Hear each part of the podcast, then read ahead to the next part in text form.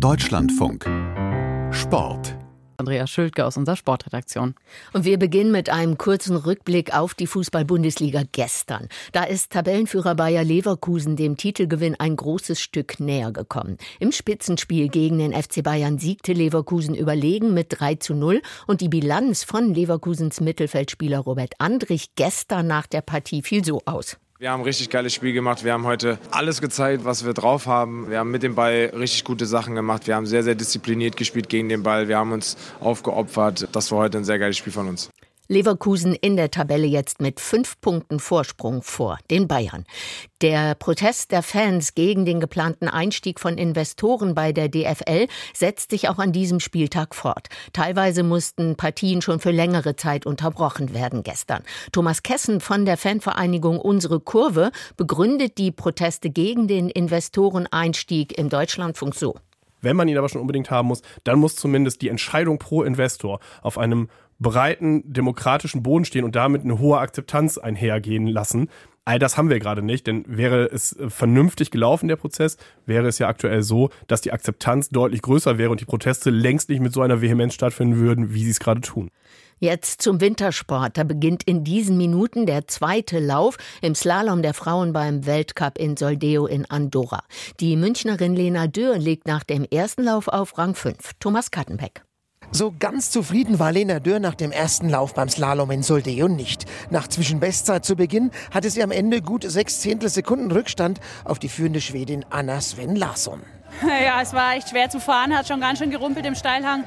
Jetzt weiß ich, was da im zweiten auf mich zukommt. Ich hoffe, ich kann auch meine Schippe drauflegen. Es war ein bisschen zu wenig leider. Mit Rang 6 liegt Dürr auf alle Fälle in lauer Stellung. Der Sprung unter die besten drei ist jederzeit noch möglich. Erfreulich, dass sich auch Emma Eicher und Jessica Hilzinger für den zweiten Durchgang qualifiziert haben.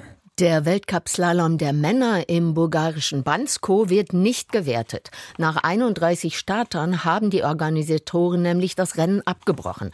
Das war nach dem Lauf des deutschen Linus Strasser noch nicht klar. Er hatte zu den Bedingungen in der ARD gesagt, ist auf jeden Fall grenzwertig. Ich meine, jetzt regnet es wieder wie die Sau und Wind. Als Fahrer ist sowas immer ein bisschen frustrierend, weil du merkst, du bräuchtest mehr Tempo, aber du kannst nicht. Die Athleten waren in die Entscheidung über den Abbruch des Rennens nicht eingebunden und haben das auch kritisiert. Beim Rodelweltcup in Oberhof ging der Sieg an Christos Aparidos aus Lettland vor Lokalmatador Max Langenhahn und dem Österreicher Max Klierscher. Das war aber fast schon Nebensache, denn aufgrund der schlechten Bedingungen haben die Top-Athleten im ersten Lauf gebremst, damit sie im zweiten Lauf einen aussichtsreicheren Startplatz bekommen. Rodel-Olympiasieger Felix Loch wurde siebter und kritisierte anschließend in der ARD den Weltverband.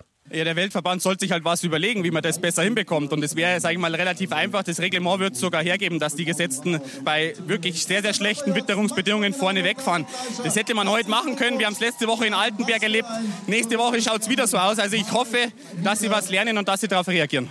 Und jetzt noch zum Schwimmen. Bei den Weltmeisterschaften in Doha haben heute die Beckenwettbewerbe begonnen. Mit positiven Vorlaufergebnissen für Starterinnen und Starter des Deutschen Schwimmverbandes. Lars Becker. Das Magdeburger Duo Lukas Mertens und Isabel Gose hat mit der zweit- bzw. drittbesten Vorlaufzeit jeweils das Finale über 400 Meter Freistil erreicht. Ich bin jetzt schon zufrieden, was heute Nachmittag noch geht. Werden wir sehen. Die ersten 200 waren wirklich leicht. Ich glaube, ich bin ein bisschen langsam angegangen, aber mal sehen. Beide hatten zuletzt mit einer Magen-Darm-Infektion zu kämpfen. Mertens, der zuvor schon im Herbst von diversen Infekten ausgebremst worden war, schwimmt am Abend um seinen ersten WM-Titel, Gose um ihre erste WM-Medaille. Für den DSV könnte es also ein sehr erfolgreicher erster Finalabend in Doha werden, zumal in beiden Wettbewerben mehrere Top-Konkurrenten die WM auslassen. Darüber hinaus zog Angelina Köhler als Vorlaufschnellste ins Halbfinale über 100 Meter Schmetterling ein und verbesserte dabei ihren eigenen deutschen Rekord um erstaunliche 64 Hundertstel Sekunden. Es war crazy. Also ich, ich wusste schon, dass es schnell gehen kann. Die Vorbereitung war echt super. Dass es so schnell geht, hätte ich nicht gedacht, vor allem morgens. Aber ich war gut drauf. Ebenfalls souverän haben Lukas Matzerath und WM-Debütant Melvin Imudo ihr Halbfinale über 100 Meter Brust erreicht. Die deutschen Basketballerinnen haben die Qualifikation für die Olympischen Spiele in Paris noch selbst in der Hand, obwohl sie gestern gegen Australien haushoch verloren haben. Der DBB-Auswahl reicht im letzten Spiel gegen Gastgeber Brasilien sogar eine Niederlage mit maximal sechs Punkten, um das Olympiaticket zu erreichen. Im Sportgespräch heute Abend um 23.30 Uhr hat Maximilian Rieger den stellvertretenden ukrainischen Sportminister zu Gast, André Czesny Kolesnikow heißt er. Ein Thema unter anderem der Start sogenannter neutraler Athleten aus Russland und Belarus bei den Spielen von Paris und ob die Ukraine vor diesem Hintergrund überhaupt ein Team nach Paris schickt.